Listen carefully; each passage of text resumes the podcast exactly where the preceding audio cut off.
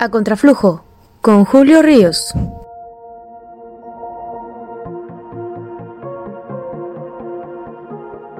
¿Qué tal amigas y amigos de este podcast? Bienvenidas y bienvenidos. Vamos a platicar de un tema muy técnico, muy polémico, que ha estado en la palestra en los últimos días, la desaparición de los fideicomisos que propone el partido Morena eh, lo he dicho en Twitter, creo que se están excediendo con la intención de desaparecer estos fideicomisos, ya que eh, poniendo un poco en perspectiva, se propuso por parte de este grupo parlamentario la desaparición de 109 fideicomisos. Sin embargo, dentro de este paquete están algunos que se dedican a la reparación del daño a víctimas de la violencia, los fideicomisos destinados a la protección de periodistas y defensores de derechos humanos, o también para emergencias en desastres naturales, o también el famoso Fidecine, en el cual pues se alienta la producción cinematográfica y que ha molestado a muchos creadores, ya Guillermo del Toro alzó la voz. Esto se avaló en la comisión, en comisiones en el Congreso de la Unión, sin embargo, eh, al final no se pudo llevar al Pleno porque la oposición reventó la sesión. Eh, solo se tuvo la asistencia de 239 diputados, de modo pues que por ahora este tema sigue dando de, de qué hablar.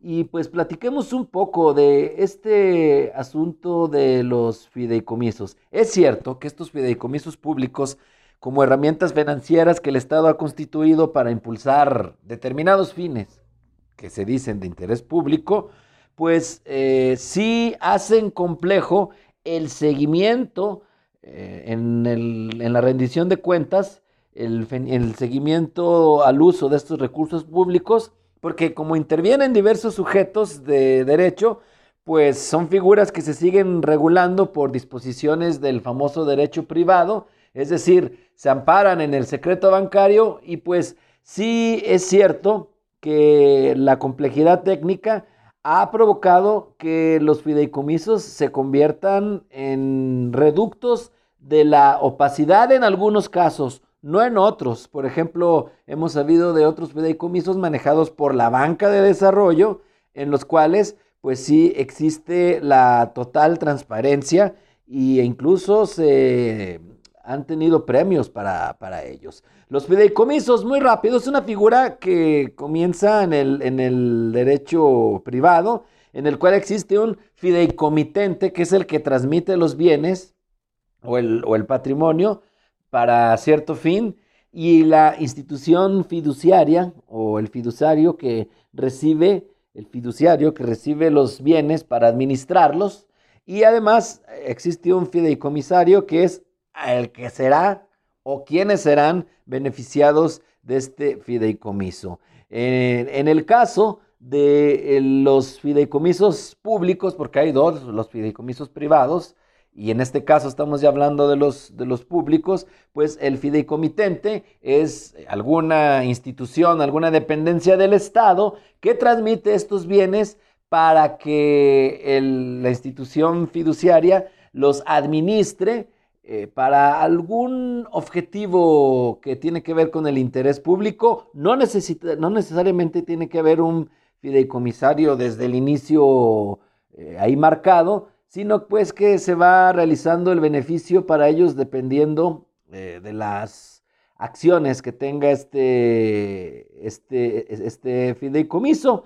los fideicomisos públicos en México eh, son de tres, de, tres tipos.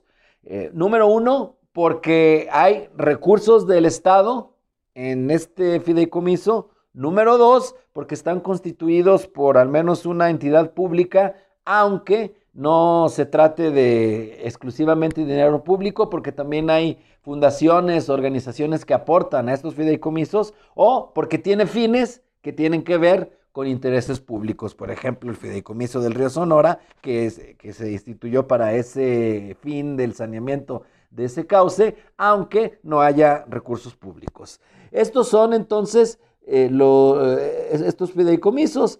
Eh, también este, existen los de entidad paraestatal que tienen estructura orgánica, es decir, cuentan con patrimonio, cuentan con presupuesto, con recursos humanos, con recursos financieros, y hay otros que no cuentan con estructura. Es decir, ahí podemos distinguir los fideicomisos públicos, los que tienen estructura y los que no cuentan con estructura. Es cierto que en el caso de los fideicomisos ha habido señalamientos de corrupción, ha habido señalamientos de opacidad. Sin embargo, creo yo que el principal problema es que agarraron a rajatabla y desaparecieron todo. Pero vamos a escuchar también para tratar de alimentar más eh, este, este análisis del tema eh, a la maestra Herendira Aguilar Moreno. Ella es parte del núcleo académico básico de la maestría en transparencia y protección de datos personales del, sistema de universidad virtual que pertenece a la Universidad de Guadalajara y que en este caso ella fue entrevistada por la reportera Cintia Gómez de Rumbo MX y esto fue algo de lo que le dijo. Yo creo que esta figura como tal em, se transformó o debe transformarse, ¿no? Es válido señalar que no se extingue como tal las acciones que pudieran realizarse a través de los fideicomisos, eso sí puede seguir siendo válido, pero quizá con una figura más eh, diferente, pues Sí es cierto, los fideicomisos se han caracterizado por ser opacos, sobre todo los fideicomisos que no tienen estructura, porque se diluyen las responsabilidades, sobre todo en el manejo del recurso, a la hora de asignarlo y sobre todo de transparentar en qué se ejecutó el gasto, ¿no? Todo depende del recurso federal. Digo, finalmente todos los fideicomisos vienen de un recurso federal y ese recurso federal o esa bolsa de dinero, esa bolsa de inversión, tiene sus propias reglas de operación. Entonces, cada fideicomiso, digamos, cada fondo tiene sus reglas de operación para ser, hacer asignadas, ¿no? Entonces, pues depende de la época del año, este, el fideicomiso mete los proyectos y le van suministrando este, el recurso para ejecutar esos proyectos.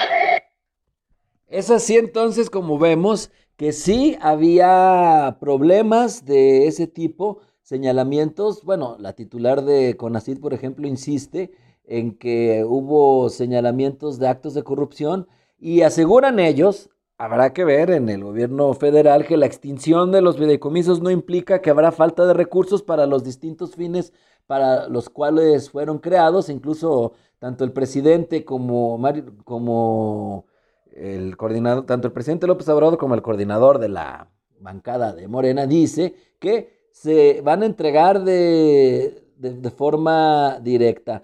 Pero bueno, este, esta maniobra, para mi gusto, eh, ha sido criticada y a mí no me ha agradado el hecho de que intenten agarrar a rajatabla. Yo sí creo que debe de haber un diagnóstico en el cual pues se distinga cuáles realmente sí han funcionado y cuáles realmente necesitan eh, pues una reestructura, una forma de que ya no ocurra eso que se acusa, pero vamos a escuchar también al respecto porque coincide con que se eh, hace falta un diagnóstico profundo, de nuevo a la maestra Heréndira Aguilar Moreno en esta entrevista que hizo Cintia Gómez para el portal Rumbo, M, Rumbo MX.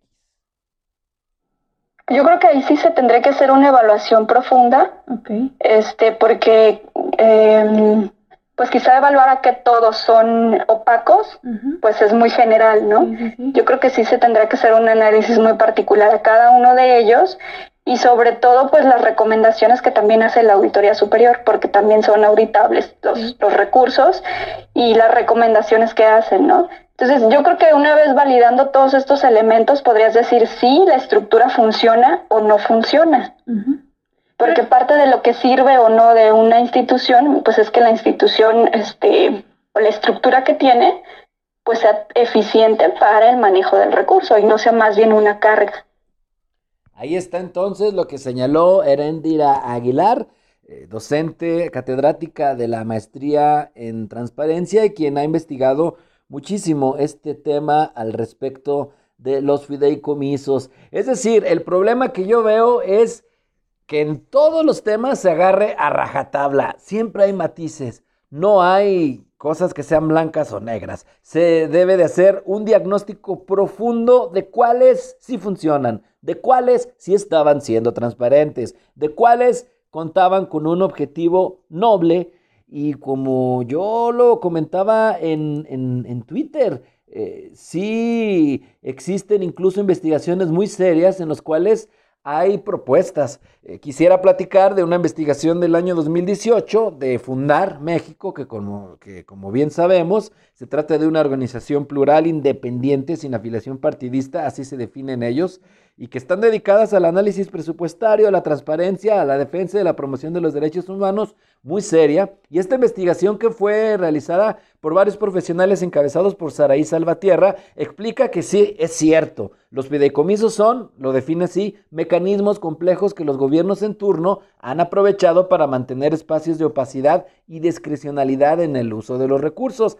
Esa palabra, discrecional. Es irónico, por cierto, que ahora es, eh, los fideicomisos, para evitar la discrecionalidad, la solución que se busque sea regresarlos al gobierno, donde no sabemos si se va a continuar o no con la discrecionalidad. Fíjense ustedes qué ironía.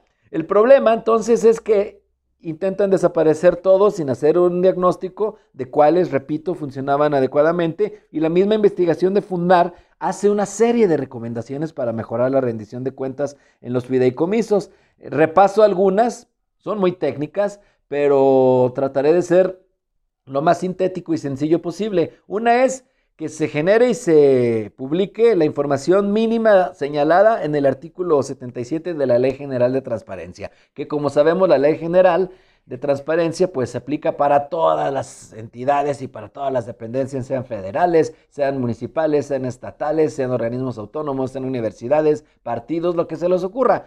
En todo donde haya involucrado dinero público o actos de autoridad, ahí se debe de aplicar la Ley General de Transparencia y uno creería que sí se está haciendo, pero no en todos los casos. ¿Por qué? Porque vemos que muchas de las veces lo que se transparenta en el renglón de los fideicomisos es con información desagregada, no está completa y por ello lo que se pide es que se cumpla con los informes de cumplimientos de objetivos, con aspectos de calidad de la información, como por ejemplo incluir los conceptos de gastos con cargo al patrimonio por año, los nombres de proveedores o contrastistas públicos o privados, el tipo de servicio, el bien adquirido, el monto, porque había fideicomisos que no lo estaban haciendo.